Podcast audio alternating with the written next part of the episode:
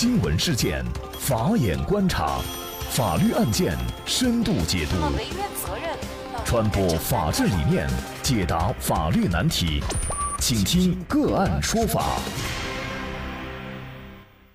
大家好，我是方红，欢迎来到个案说法。偷偷进行了亲子鉴定，得知女儿不是亲生的以后，愤怒的李先生啊，就向仍在哺乳期内的妻子小张提出了离婚。孩子不是自己亲生的，如何补偿呢？李先生和小张是在二零一五年五月相识的，认识了才三个月，两人就闪婚了。结婚第二年的三月，小张就生了一个女儿。按说新婚夫妻又加上一个可爱的小宝宝，一家人应该是其乐融融的，好好生活才是。可是李先生在孩子出生才四个月大的时候，却偷偷的去做了亲子鉴定。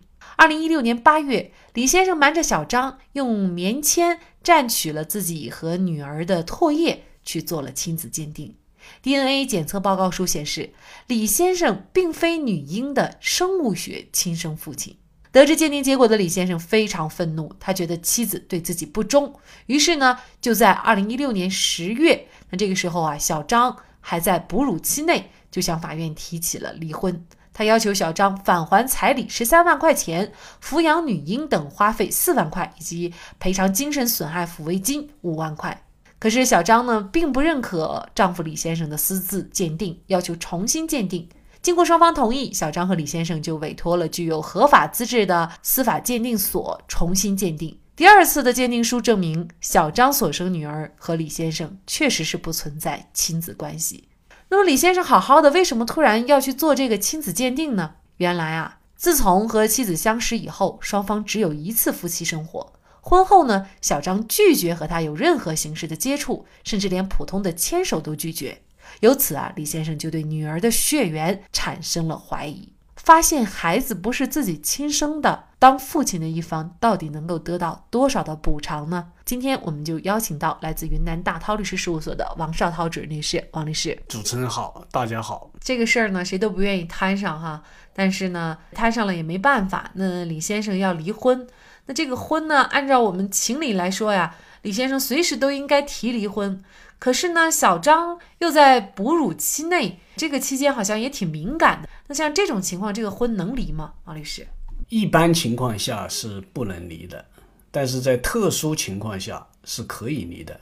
那么这种特殊情况是怎么规定的？在婚姻法的第三十四条就有明确规定，就是女方在怀孕期间、分娩后一年内或者终止妊娠后六个月内，男方是不得提出离婚的。但是这种情况下，如果是女方提出离离婚的，或者说人民法院认为有必要受理男方的这种离婚的情况除外，也就是说，他有一个赋予法院的一个自由裁量或者根据特殊情况做出判断的这么一个除外情况。那么像本案的这种情况，因为是女方的这种过错导致了这个婚姻的这种破裂。那么这种情况下，法院他是可以受理的。那么受理以后，如果查证属实以后，他也可以判决离婚。如果是离婚以后呢，就涉及到一个补偿的问题啊，到底像这种情况应该得到多少的补偿？因为像本案当中啊。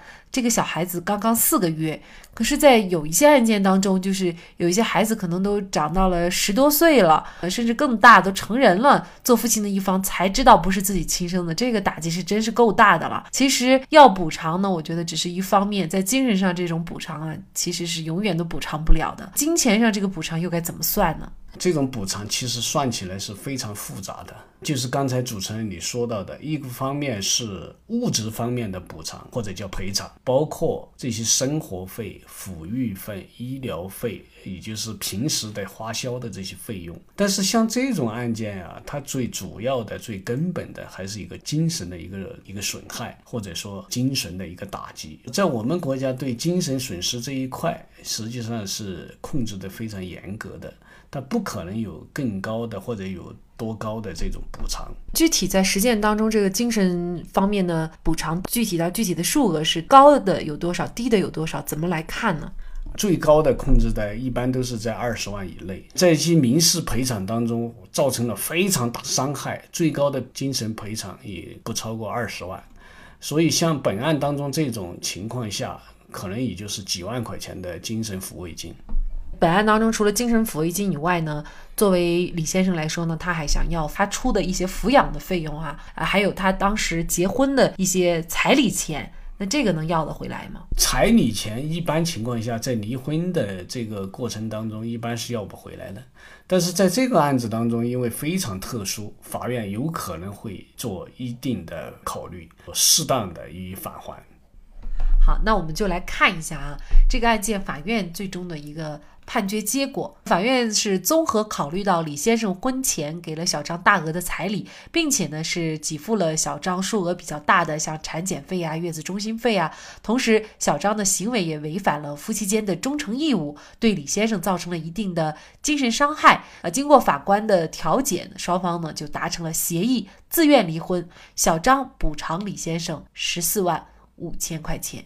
其实这个案件当中还涉及到一个亲子鉴定的问题。最近这几年亲子鉴定特别的火，很多当父亲的啊都不知道什么原因想去做这个亲子鉴定。很多时候呢是偷偷的背着妻子去做，自己偷偷的没有经过妻子同意去做的亲子鉴定合不合法呢？王律师？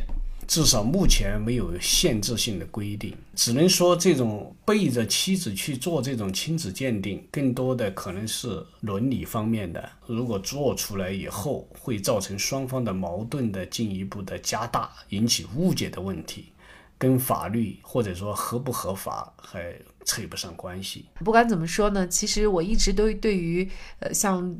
本案当中，妻子小张的这种做法，还有其他的类似于这种小张的做法，哈，挺不理解的。就是你如果想给自己找个家，或者呢想给孩子找个父亲，要么就自己单身着过，但是呢孩子仍然有一个呃血缘上的父亲。你要么呢你就组建一个家庭，重新的找到另外一半，然后呢委实的把这个情况说出来，作为后面的这个继父啊也好过，不至于像这种啊以欺骗为基础的婚姻。我觉得不仅仅。仅是伤了我们像本案当中的李先生丈夫一方，其实对于孩子也是莫大的伤害。其实，在这个案子当中啊，我倒觉得这个小张他还不一定就是故意的。为什么会这样这样看呢？我我估计小张他可能还拿不准。为什么会这样说？在李先生已经把这个亲子鉴定做出来的情况下，然后他还不认可。又通过司法部门共同指定鉴定部门去鉴定。